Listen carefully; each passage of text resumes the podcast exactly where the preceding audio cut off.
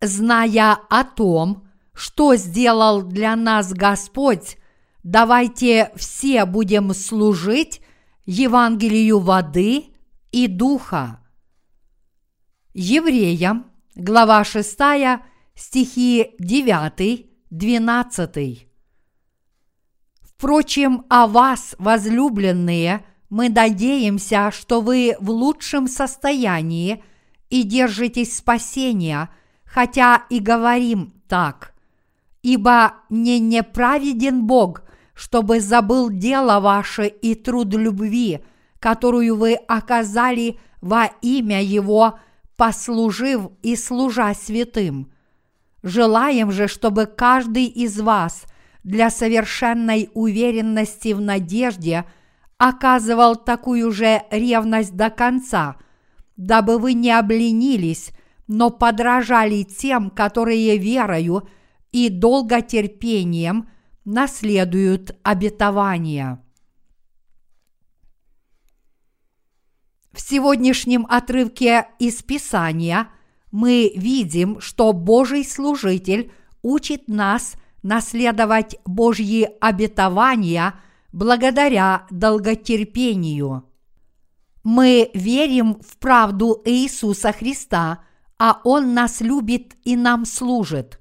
Всякий раз, когда мы исповедуем веру в Иисуса Христа как в нашего Спасителя, мы исповедуем веру в то, что Господь родился на этой земле, чтобы нас спасти, что Он есть наш первосвященник, что Он понес на себе все наши грехи, приняв крещение от Иоанна Крестителя, что Он умер на кресте вместо нас – что Он воскрес из мертвых, что Он вознесся на небеса, и что все это свершилось благодаря Христу, который послужил нам по своей любви к нам. Поэтому, если мы верим в Иисуса Христа как в нашего Спасителя и в правду Божью, мы верим, что Он нам служит. Мы также верим, что наш Господь – пришел на эту землю, чтобы спасти своих людей от всех их грехов. Точнее говоря, мы верим, что когда Иисусу исполнилось 30 лет, он был крещен Иоанном Крестителем, чтобы понести на себе все наши грехи. И подобно тому, как все мы обязательно должны верить, что Иисус понес на себе – все наши грехи раз и навсегда, приняв крещение от Иоанна Крестителя, так же само мы обязательно должны верить в кровь Христа, которую Он пролил на кресте. Кроме того, мы не только должны верить, что наш Господь понес на себе все наши грехи, приняв крещение и был наказан за них раз и навсегда – пролив свою кровь на кресте, но мы также должны верить, что Он воскрес из мертвых, чтобы стать нашим Спасителем, вознесся на небеса, а затем поистине вернется. Мы должны верить во все эти истины, если мы исповедуем Иисуса Христа, зная о том, что Он служит нам, потому что нас любит.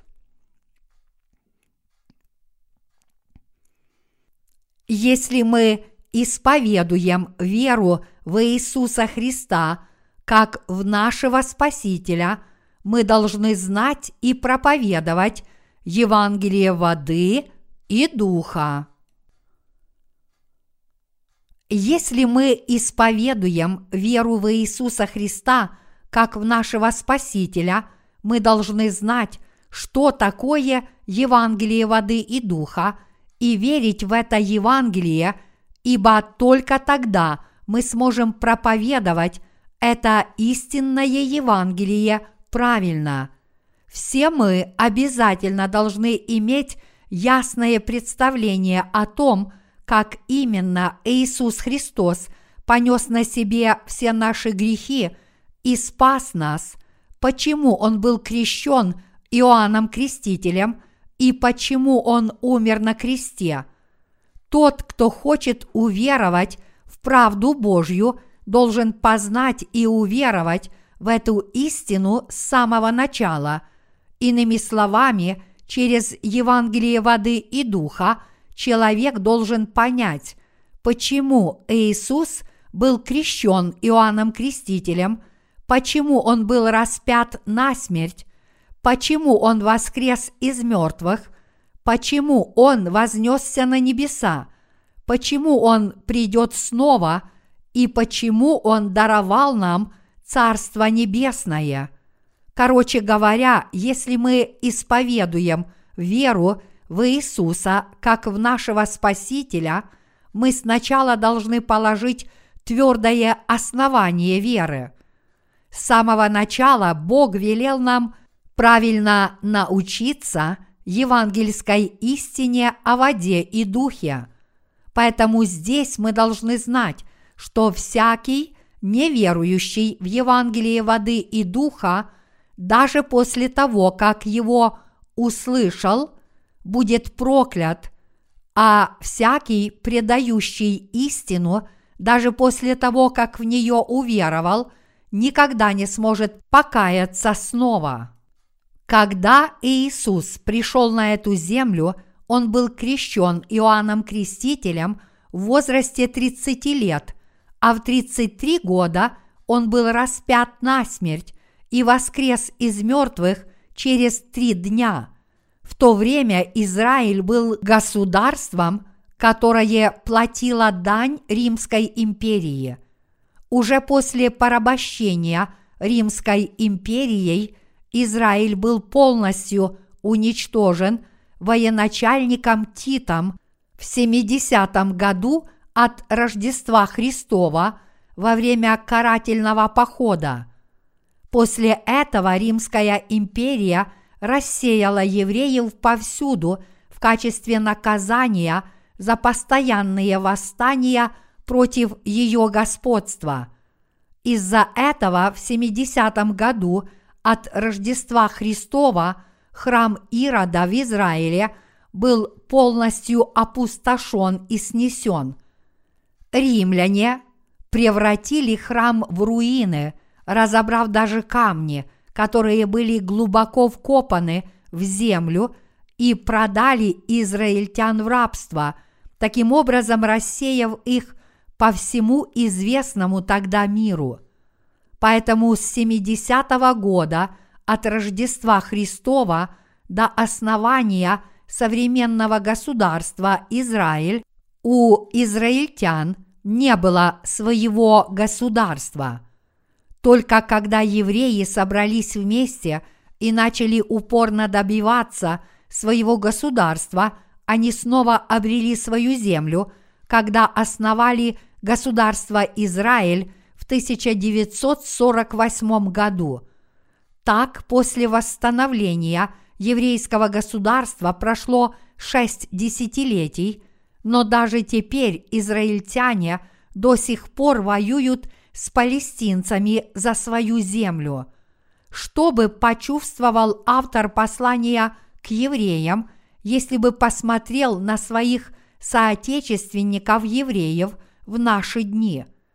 Даже несмотря на то, что в Израиле было положено начало Евангелию воды и духа, и именно в Израиле 12 апостолов проповедовали это Евангелие – с самого начала, едва ли найдется какой-нибудь еврей, который верит в Евангелие воды и духа. Когда евреи были рассеяны по всему миру после 70-го года от Рождества Христова, они так долго пребывали в заблуждении, что уже не верят в истинное Евангелие спасения – как служитель Божий, автор послания к евреям предвидел эту трагедию, и поэтому можете себе представить, какую скорбь он испытал. Вот почему автор послания к евреям снова и снова говорил о Евангелии воды и духа в этом послании к евреям, неоднократно свидетельствуя о божественных качествах Иисуса Христа и Его величии.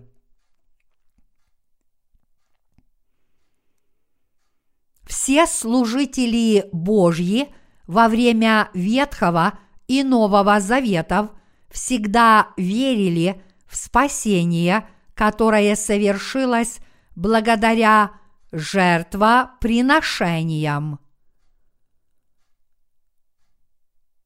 Все служители Божьи в новозаветные времена верили в крещение, которое Иисус принял от Иоанна Крестителя в его смерть на кресте, его воскресение, его вознесение и в его возвращение. Они верили, что Иисус Христос пришел на эту землю в человеческой плоти как их Спаситель, что Он есть сам Бог и что Его крещение и кровь были явными прообразами спасения.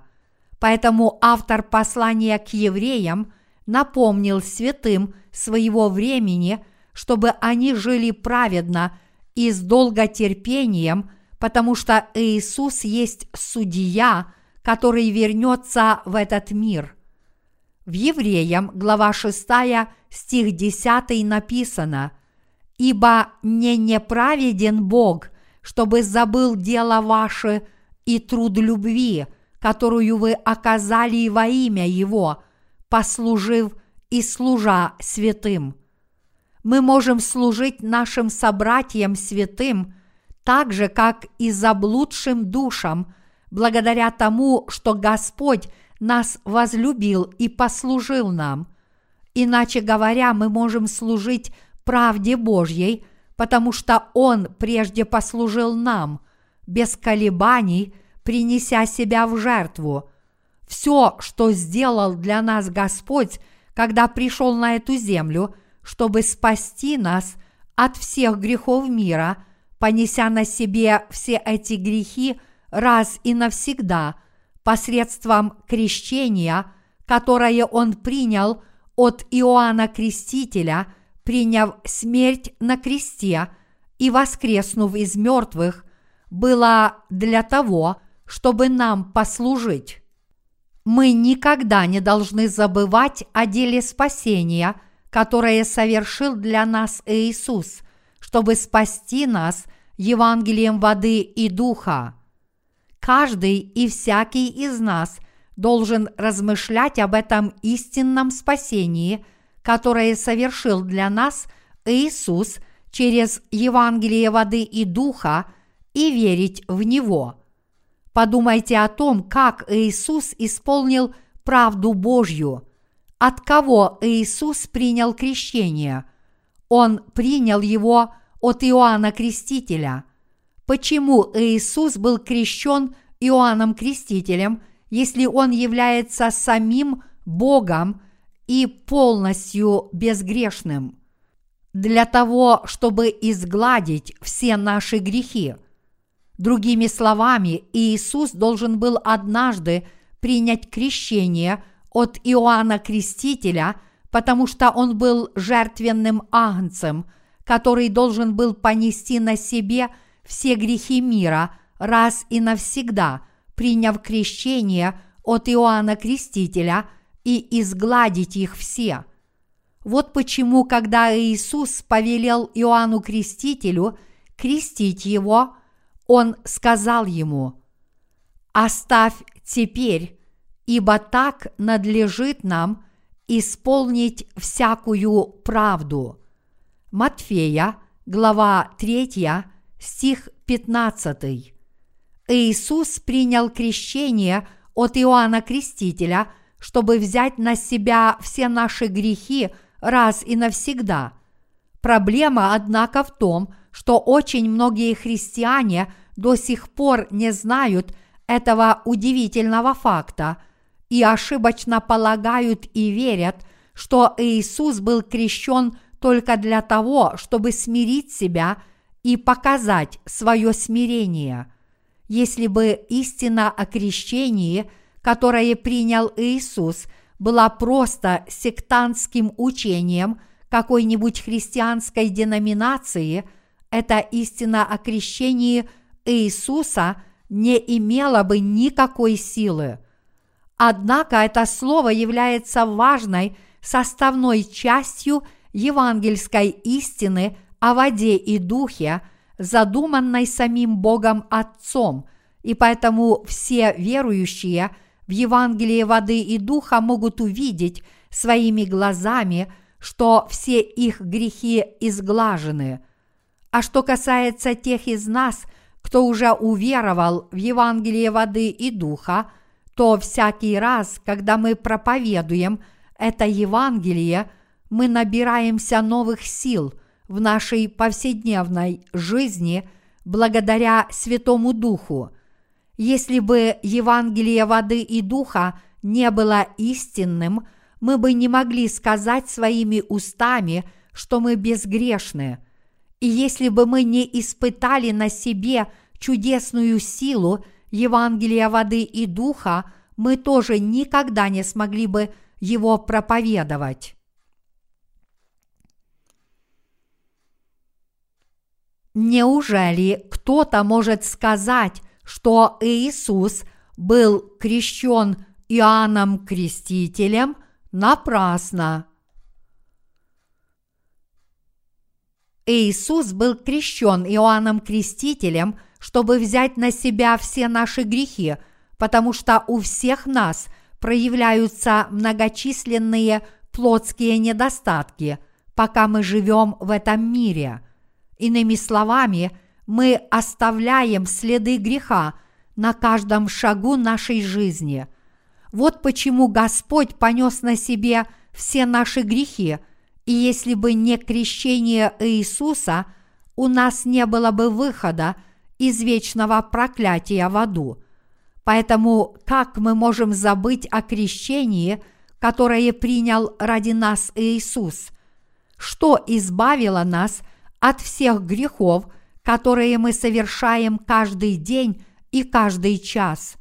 Разве не благодать Иисуса Христа, явленная в крещении, которое Он принял от Иоанна Крестителя, и в крови, которую Он пролил за нас на кресте? Учитывая тот факт, что Господь спас нас от всех наших грехов и изгладил их раз и навсегда – как мы можем не проповедовать эту чудную благодать?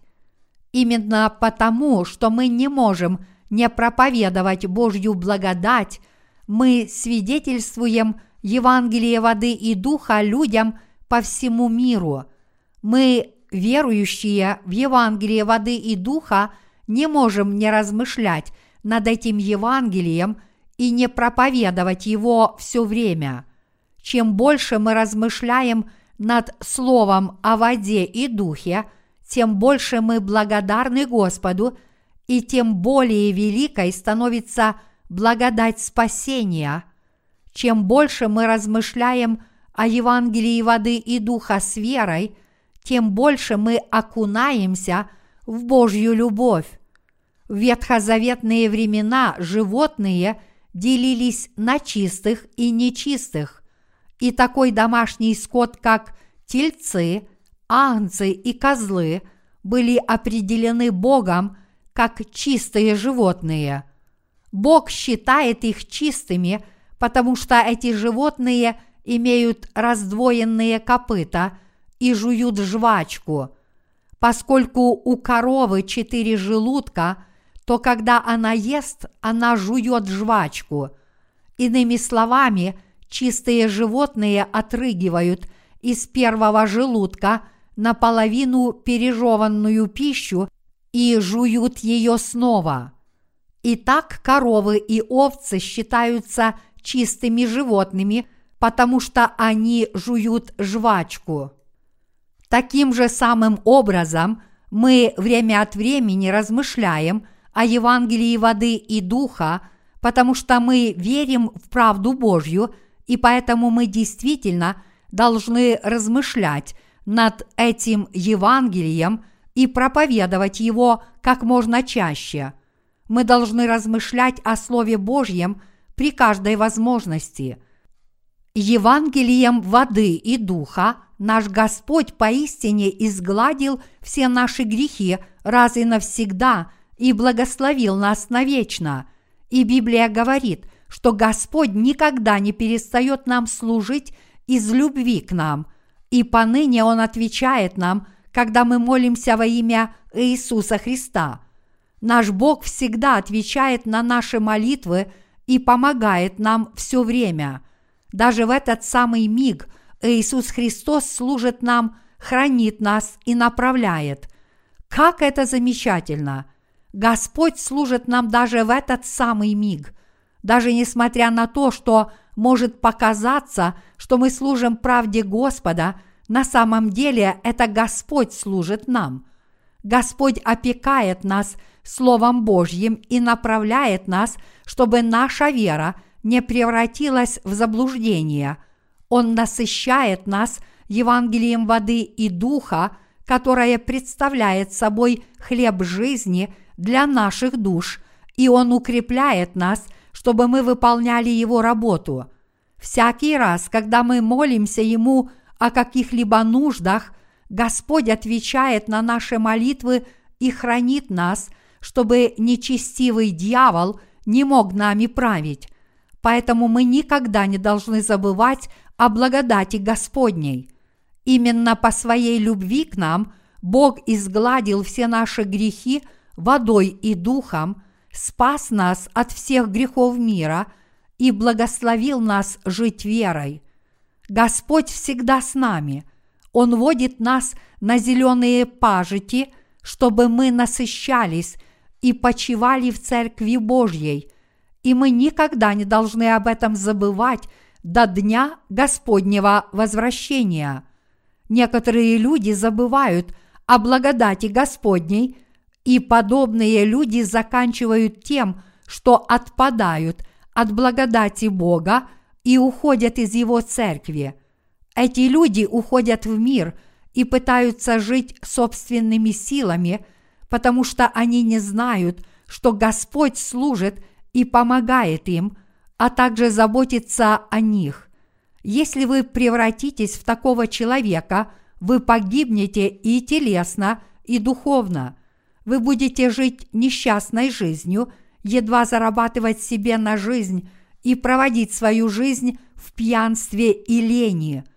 Именно потому, что мы пребываем в Божьей Церкви – мы усердно стараемся ради дела Божьего. Если бы мы не были в Церкви Божьей, мы занимались бы только плотскими делами до дня нашей смерти.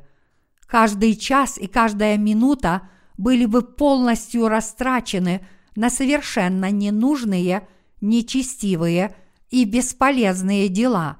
Поэтому давайте никогда не забывать о том, что нам служит – именно Господь, и что не мы первые послужили Ему.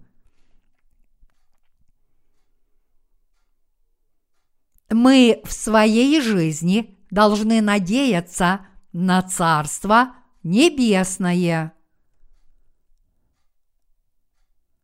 В Евреям, глава 6, стихи 11-12 написано «Желаем же, чтобы каждый из вас для совершенной уверенности в надежде оказывал такую же ревность до конца, дабы вы не обленились, но подражали тем, которые верою и долготерпением наследуют обетования. Все служители Божьи и наши верующие предшественники прежде всего возлагали свои надежды – на Царство Небесное, подавая нам пример для подражания. Когда люди размышляют о рае, они часто думают о прекрасном пляже на теплых тропических островах, таких как Гавайи или Карибы. Когда люди смотрят телерекламу, в которой показывают супружескую пару, отдыхающую на гамаке – под пальмой, они хотят быть на их месте. когда наши тела настолько расслабляются, что мы всем довольны и нам ничего не нужно, мы часто говорим, что это рай на земле. Наш Господь обещал дать нам такой рай, когда будет установлено тысячелетнее Царство Божье. Это Царство Бог даст только тем, кто жил и трудился для Господа. Царство Небесное даровано только тем, кто верит в правду Господа и служит ей. Поэтому здесь все мы обязательно должны ясно понять, что наши верующие предшественники никогда не ленились служить Господу на этой земле, но все они были полны надежды на тысячелетнее царство и посвятили всю свою жизнь служению Евангелию воды и духа.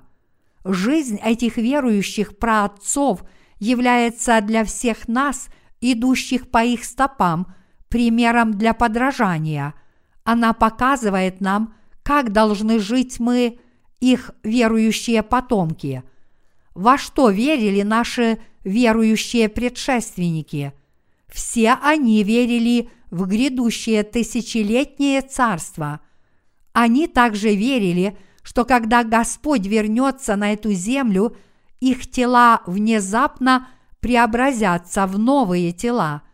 И они твердо верили, что после тысячелетнего царства они войдут в вечное царство Бога и будут жить с Ним вечно, наслаждаясь теми же благами, что и Он.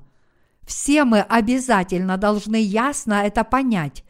Верующие предшественники постоянно и усердно трудятся, посвятив себя евангельскому делу. Они неустанно трудятся ради Евангелия воды и духа.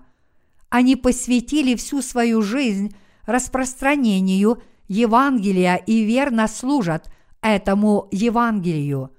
Хотя порой кажется, что руководители церкви и верующие предшественники работают не так уж тяжело, они ни в коем случае не пренебрегают Божьей работой. Например, у меня было много дел, прежде чем я приехал сюда, чтобы прочитать вам эту библейскую лекцию. Я был очень занят всевозможными делами, от составления ежедневного отчета миссии до решения срочных вопросов. Однако, когда наши святые смотрят на руководителей своей церкви, может показаться, что они только то и делают, что говорят, но в действительности они намного более заняты служением Евангелию. Все наши служители очень тяжело работают, они трудятся для тех, кто еще не получил прощения грехов. Они трудятся ради Евангелия, чтобы построить Царство Божье. Мы никогда не должны забывать о том, что Бог даровал нам Евангелие воды и духа, и если мы исповедуем веру в это Евангелие, мы должны твердо в него верить имея ясное представление о нем. Мы должны узнать, что такое воля Божья, принять ее в свое сердце и неустанно стремиться к нашей цели с верой. Хотя очень трудно построить дом на камне, если он построен, он является очень прочным. Наша вера должна быть подобна дому, построенному на камне. Вместо того, чтобы просто слепо верить в Иисуса, ничего не понимая, мы должны знать, почему мы должны верить в Иисуса и как наш Господь стал нашим Спасителем и постоянно об этом проповедовать. Именно тогда мы постепенно обретем верное понимание, когда накопим знания об истинном Евангелии, и именно тогда мы сможем в него уверовать и обрести истинную веру. Только тогда в наших сердцах будет положено правильное основание веры, чтобы мы не поддались на обман и не потеряли свою веру. Некоторые люди не верят в истину о спасении, даже несмотря на то, что ее услышали, и все эти люди погибнут. В противоположность этому, те, кто знают Евангелие воды и духа, преисполнены надеждой на Царство Небесное, и все они будут наслаждаться великой славой. Ныне близится время Господнего возвращения. Господь вернется очень скоро. По всему миру происходят различные климатические изменения.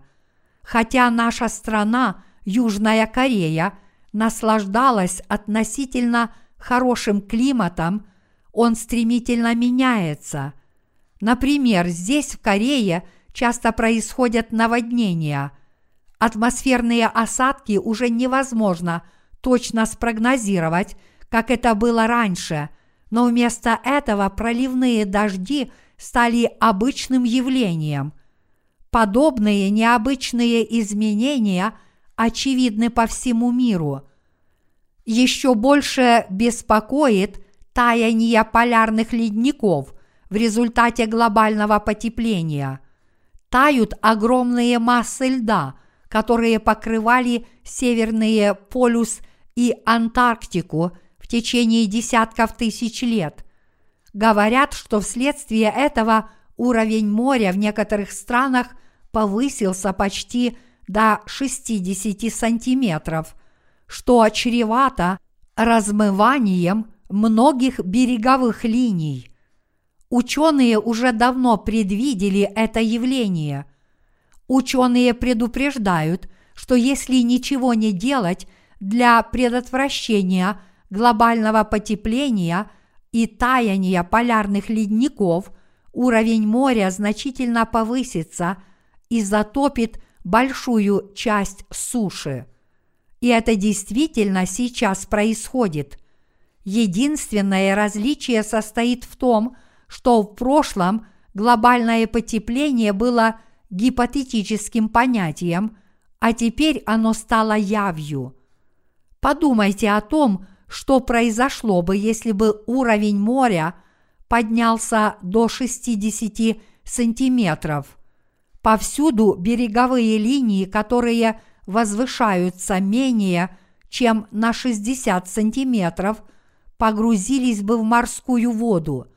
Подобная эрозия почвы была бы достаточно велика, чтобы изменить карту Земли, изменить форму береговых линий и даже привести к исчезновению многих пляжей, которые сейчас являются излюбленным местом отдыха. Это было бы опасно для многих людей. Представьте себе, что вы построили красивый дом у моря, но уровень моря поднялся бы на один метр и затопил ваш дом. Неужели это бы вас не разорило? Это не просто пустые слова, когда я говорю, что близок конец мира, но мы действительно видим это невооруженным глазом. Евангелие воды и духа ныне успешно проповедуется по всему миру – и это дело продвигается стремительными шагами. Теперь пора стремиться в тысячелетнее царство. Без этой надежды мы не сможем усердно служить Господу. Если бы мы не надеялись на тысячелетнее царство, или если бы Бог не даровал нам это царство, что бы мы делали, чтобы поддержать свою жизнь веры – если бы это было так, мы бы ничем не отличались от грешников, кроме того факта, что у нас нет грехов. У всех нас такая же плоть, как у каждого неверующего, и все мы должны есть, чтобы выжить, как и все остальные люди. По своей плоти мы ничем не отличаемся от других. Однако, поскольку у нас есть Божьи обетования, существует две вещи, которые отличают нас от всех остальных людей. Во-первых, в наших сердцах нет грехов, а во-вторых, Бог даст нам тысячелетнее царство, чтобы мы в него вошли и там жили. В противоположность этому ни один неверующий не сможет войти в это царство. Вместо этого каждый неверующий будет ввергнут в ад. Разница между верующими и неверующими очень велика. Единственное, что отличает нас от других, это то, что мы получили прощение грехов. Однако нас ожидает тысячелетнее царство, и поэтому мы, по крайней мере, должны к нему стремиться. Все апостолы и служители Божьи, упомянутые в Библии, надеялись на тысячелетнее царство. Подобно этим верующим предшественникам, вы тоже должны надеяться – на тысячелетнее царство и верить в него. То, что нас ожидает, настолько замечательно, что это намного лучшее место, в котором вы когда-либо побывали на этой земле. Все мы здесь должны знать, что Бог приготовил для нас царство, которое выходит за пределы нашего самого яркого воображения – и мы должны верить в это без всякой тени сомнения. Все мы обязательно должны иметь такую надежду и такую веру. Когда заблудшие христиане говорят о послании к евреям, они обычно говорят только о крови на кресте. Однако рожденные свыше видят, что автор послания к евреям постоянно говорит – о Евангелии воды и духа. Каждый отрывок во всей Библии был написан людьми, которые были вдохновлены Святым Духом. Это никто иные, как верующие в Евангелие воды и духа. Мы верим в крещение Иисуса, Его смерть на кресте и Его воскресение, и хотя это явно представляет собой истину о спасении в нынешнем веке, это по-прежнему остается тайной для большинства людей. Большая часть христиан сегодня верит в одну только кровь на кресте, потому что они об этом слышали в проповедях и были научены верить в общепринятое христианство. Поэтому даже несмотря на то, что каждый христианин является верующим, вера большинства христиан совершенно ошибочна, потому что они верят в Иисуса, упуская из виду его крещение. Конечно, почти каждый христианин исповедует веру в воплощение Господа, его смерть на кресте, его воскресение и его возвращение – но большинство христиан не имеют никакого понятия о том, что Господь взял на себя все их грехи, приняв крещение, и поэтому они не смогут войти в тысячелетнее царство, приготовленное Господом. Мы никогда не должны допускать, чтобы это произошло с нами. Все мы должны верить, что Господь – это сам Бог – который послужил нам водой, кровью и духом, и что Он даст нам тысячелетнее царство. Я прошу каждого и всякого из вас уверовать в эту истину.